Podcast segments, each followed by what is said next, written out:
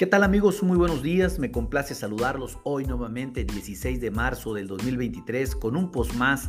Hablemos de finanzas y de commodities con Cofimex.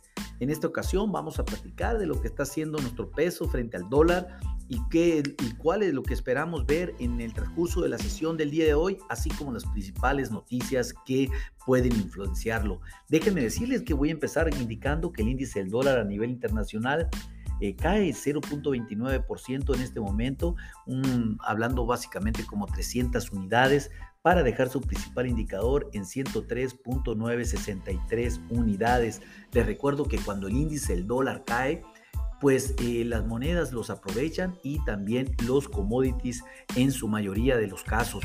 Eh, ¿Qué está haciendo nuestro peso en este momento? Pues ya afortunadamente se aprecia el 0.23%, algo como 4, eh, casi 5 centavos por dólar y cotiza en 18.91 pesos por dólar.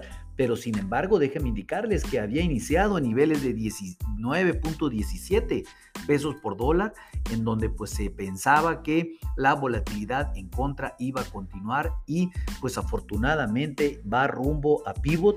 Estamos cerca de pivot ya eh, prácticamente 18.89 y el primer soporte lo tenemos en 18.80 pesos por dólar.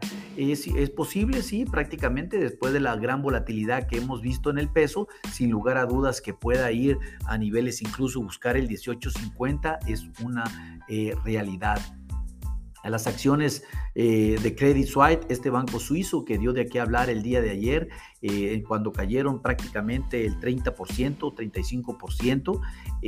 bueno, hoy repuntan el 32% después de recibir el respaldo del Banco Nacional Suizo, en donde inyectará en más de 54 mil millones de euros de manera líquida para que pueda eh, hacer frente a sus, a sus compromisos de corto plazo esto, pues sin lugar a dudas, fortalece la liquidez del banco y elimina la posibilidad de un quebranto de corto plazo. Habría que ver si eh, esto, pues definitivamente es una situación eh, que ayudará sobre todo a largo plazo porque pues estructuralmente traen problemas serios los cuales sí eh, por más dinero que inyecten definitivamente eh, sí tienen que arreglarse de manera estructural para evitar un quebranto en el mediano plazo.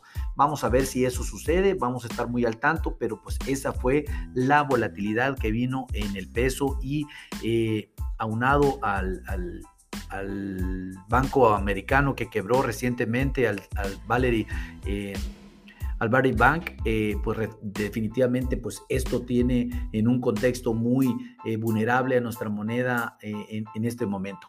También pues hay que comentar que el Banco Central Europeo incrementó en 50 puntos base su tasa de interés. Esto pues también en intentos de controlar los niveles de inflación en la eurozona. Vamos a ver también si esto eh, ayuda a, estabilizar un poco la inflación que continúa estabilizándose, incluso aumentando en algunos estados, en algunos países como Italia y Francia.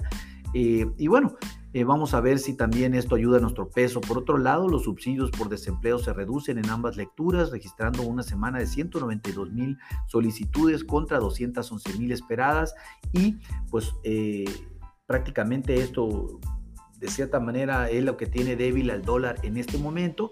Lo, también los permisos de construcción se incrementaron al mes de febrero en 1.450 eh, mil solicitudes, esto de una expectativa de 1.310.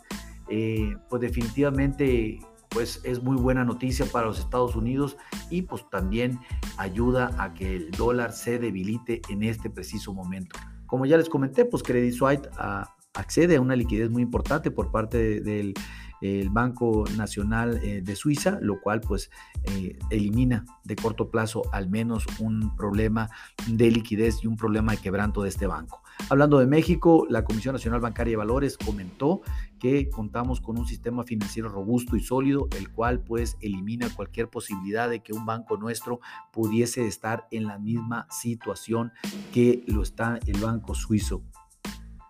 Eh, déjeme decirle por otro lado que, prácticamente eh, el Fondo Monetario Internacional otorga un crédito a Ucrania por 15 billones de dólares, mientras que la batalla continúa con Rusia.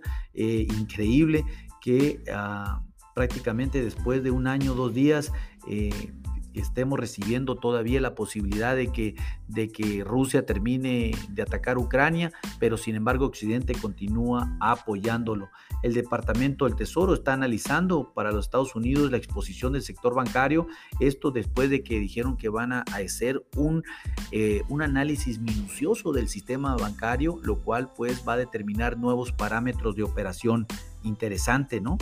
Y pues hay que estar atento, atento de todo lo que pueda mover a nuestro peso. Seguramente vendrán más volatilidades. Aquí lo importante es establecer una política de administración de riesgos, un instrumento que les ayude a mitigar los cambios bruscos de los precios del dólar y que no les afecte en los estados financieros. A nombre del equipo de Cofimex y mío propio José Valenzuela, le doy las gracias por su atención y le recuerdo que lo peor es no hacer nada. Pasen un hermoso día. Hasta luego.